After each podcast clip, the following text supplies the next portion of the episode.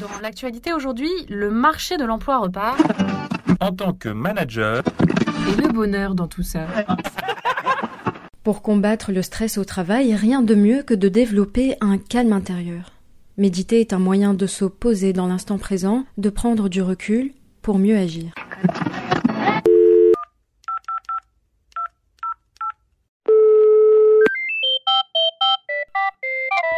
Service après-vente du manager, bonjour j'entends beaucoup parler de méditation en tant que discipline bénéfique pour le corps et l'esprit. Euh, certains me disent euh, qu'ils méditent avant de grosses réunions. Euh, J'ai bien envie de comprendre euh, comment ça marche pour savoir si je peux l'appliquer dans mon quotidien au boulot. Alors un instant s'il vous plaît, ne quittez pas. Bonjour, je suis Laurence Thomas, coach professionnelle et instructrice MBSR. J'accompagne des dirigeants et des managers en entreprise, en particulier avec des outils liés à la méditation et à la pleine conscience. Et je vais répondre à vos questions avec grand plaisir. À quoi ça sert de méditer et comment ça marche? Ce qui est important d'avoir en tête, c'est que si méditer, ça permet de trouver une forme de calme intérieur, c'est un calme qu'on met au service de l'action. C'est vraiment pour ensuite poser une action juste. Et prendre du recul, quelque part, ça permet de calmer notre mental lorsqu'il s'emballe. Le temps moyen de concentration sur euh, une, pensée, une tâche, les études montrent qu'il est de l'ordre de 8 secondes, ce qui est extrêmement court. Et par la méditation, on va rééduquer notre cerveau à se focaliser sur une seule chose à la fois.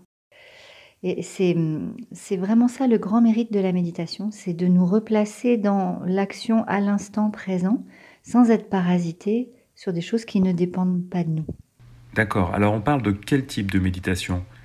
Alors en entreprise, on parle plutôt de la méditation dite de pleine conscience, qui est une méditation laïque qui a été développée par John Kabat-Zinn, qui est un médecin américain, qui a hum, euh, développé des protocoles, des, des exercices types pour euh, mettre en place cette manière de muscler son cerveau pour rester focalisé sur une seule chose à la fois, calmer le mental, gérer ses émotions avec davantage de fluidité et pacifier un peu ses relations aussi. C'est quelque chose qui, qui permet d'être un peu plus en paix avec soi-même et, un peu plus en paix avec les autres aussi.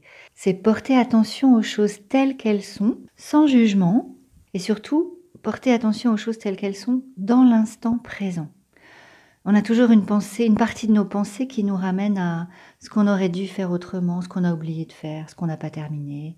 Est-ce que j'ai bien envoyé le mail pour prévenir un tel que l'heure de la réunion a changé Et puis on a une autre partie de notre cerveau qui est déjà en, train- en train d'anticiper la suite, en train de planifier ce qu'il ne faut pas oublier de faire après. Sauf que sur ces deux aspects, dans l'instant présent, on ne peut rien faire. Ce qui est avant, c'est plus sous notre contrôle. Et ce qui va venir après, ben, pour l'instant, on ne peut pas encore agir. Qui dit méditation dit forcément yoga Alors c'est vrai que dans le cadre des protocoles autour de la pleine conscience, on accorde beaucoup d'importance au corps. C'est-à-dire que l'idée, c'est que pour calmer le mental, on va revenir aux sensations corporelles, on va affiner la conscience des sens. Le premier ouvrage écrit par John Kabat-Zinn s'intitulait L'éveil des sens. Ça dit bien ce que ça veut dire. Alors ça peut en effet être des mouvements conscients inspirés du yoga, mais ça peut être aussi de la marche méditative, comme par exemple lorsque vous avez un appel à passer et pour être bien concentré, ben, vous allez sortir dans le couloir pour faire les 100 pas. C'est le, le mouvement, la conscience du corps qui permet aussi de calmer le mental. Vous voulez dire que le cerveau se transforme et ne fonctionne plus de la même manière? Oui, c'est exactement ça. Lorsqu'on médite régulièrement, en fait, on développe les muscles de la partie avant du cerveau, le cortex préfrontal, qui est la partie la plus récente du cerveau, la plus plastique. Alors, Il n'y a pas que dans cette partie-là qu'on développe de nouvelles connexions neurologiques, mais c'est quand même principalement là que ça se tient. Les neurosciences démontrent que c'est cette partie qui nous permet d'être plus souple face aux situations, plus ouvert, plus curieux, et puis également d'accepter les choses telles qu'elles sont, avec plus de recul. Je dois parfois gérer des situations d'urgence, des équipes parfois difficiles, et faire plusieurs choses en même temps. Qu'est-ce que ça peut changer dans ces cas-là concrètement? La méditation, ça permet de développer une forme de leadership qui fait qu'on n'est pas écouté tout à fait de la même manière. En particulier face à des équipes euh, parfois difficiles qui vont sentir la vulnérabilité qui est la nôtre. Eh ben, dans ce cas-là, c'est comme une régulation qui va s'opérer sur le comportement des autres également. Parce que je suis calme, parce que j'incarne le calme, ça va aussi changer quelque chose dans le ressenti des autres et dans leur comportement, une forme de contagion émotionnelle. Et puisque ça change également, c'est c'est tout bête, mais on a de meilleures qualités de concentration, de focalisation. Euh, faire une seule chose à la fois, ça permet d'être plus fiable. Donc ça va donner aussi moins de fatigue nerveuse, moins de fatigue musculaire. Et de manière, enfin, sur un plan physiologique, euh, on est plus détendu physiquement. Il y a, la pression sanguine est, est plus basse et les défenses immunitaires sont renforcées, ce qui est intéressant quand on est manager, on a plutôt intérêt à être en forme. Et est-ce que ça marche avec tout le monde, même si l'on n'est pas du genre euh, très spirituel? C'est plus une question de contexte que de personne. En gros, quelqu'un qui se dit qu'il a besoin de trouver une solution parce que là, ça n'est plus tenable, il n'en peut plus, il se lancera probablement dans la pratique méditative de manière plus engagée. En gros, il ne fera pas semblant de tenter de tester l'exercice, il le vivra pour de vrai. Et lorsqu'on vit les choses pleinement, quelle que soit notre nature, il se passe quelque chose. Donc, oui, ça peut marcher avec tout le monde. Après, ce qui est intéressant, c'est de choisir les exercices qui conviennent bien selon votre nature. Pour certains, on va préférer les, exercices euh, assis, l'assise méditative. Pour d'autres, on va préférer la marche méditative. On est davantage en mouvement. Il faut choisir ce qui vous va bien, ce qui vous attire et ce dont vous sentez que ça vous apporte quelque chose. Pour méditer au boulot, je dois m'y prendre comment? En fait, l'important, je dirais que c'est de se sentir bien dans l'exercice. Par exemple, pour méditer assis, on peut aussi bien le faire sur une chaise au bureau, sur le strapontin dans le métro. L'important, c'est de se sentir bien posé, ancré dans le sol, les plaies bien à plat, le dos souple et droit, dans une belle posture digne où vous vous sentez bien. Et là, c'est parfait. Vous êtes sûr que vous allez pouvoir explorer des espaces euh, euh, confortablement. Alors c'est vrai que méditer en début de journée, ben, ça permet euh, d'adopter un état d'esprit différent. C'est un peu comme un socle sur lequel vont pouvoir s'ancrer les événements de la journée. Ça peut être une petite pause qu'on s'accorde lorsqu'on sent la tension qui monte, ou un temps de méditation euh, formel que vous aviez prévu. Voilà, des petites fenêtres pour réactualiser cet état particulier. Et c'est toujours intéressant aussi pour boucler la journée avant de rentrer, pour retrouver une, une forme de détente. Ce qui est intéressant, c'est de ritualiser cette pratique, de savoir qu'à ce moment-là, quand je le fais, voilà, c'est comme un espace qui m'appartient, que je vais retrouver avec plaisir. Ça n'a pas besoin d'être long.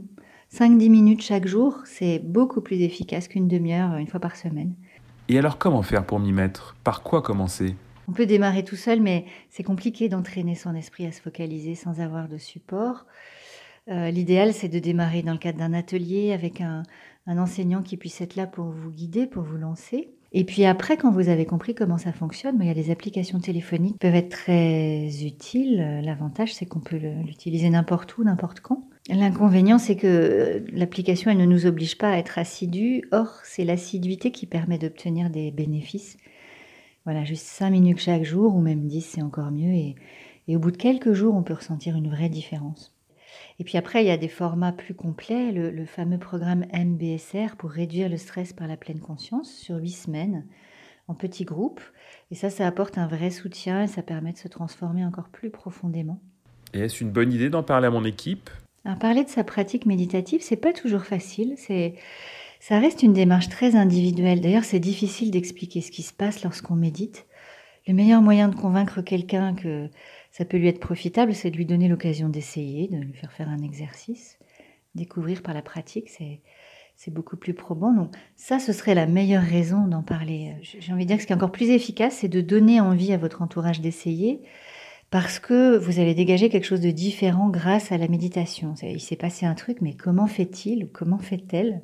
Puis il peut y avoir au bureau des, des moments de rendez-vous, des lieux où on sait qu'on peut se retrouver pour méditer ensemble, pour les habituer. C'est c'est des pratiques que je peux observer dans, dans mon activité où j'ai des personnes que j'ai formées qui ont choisi un créneau chaque semaine, vient qui veut.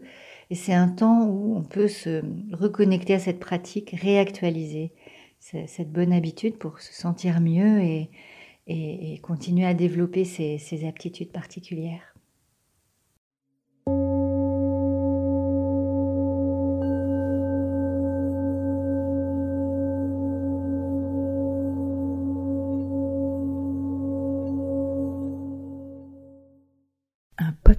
Cadre Emploi.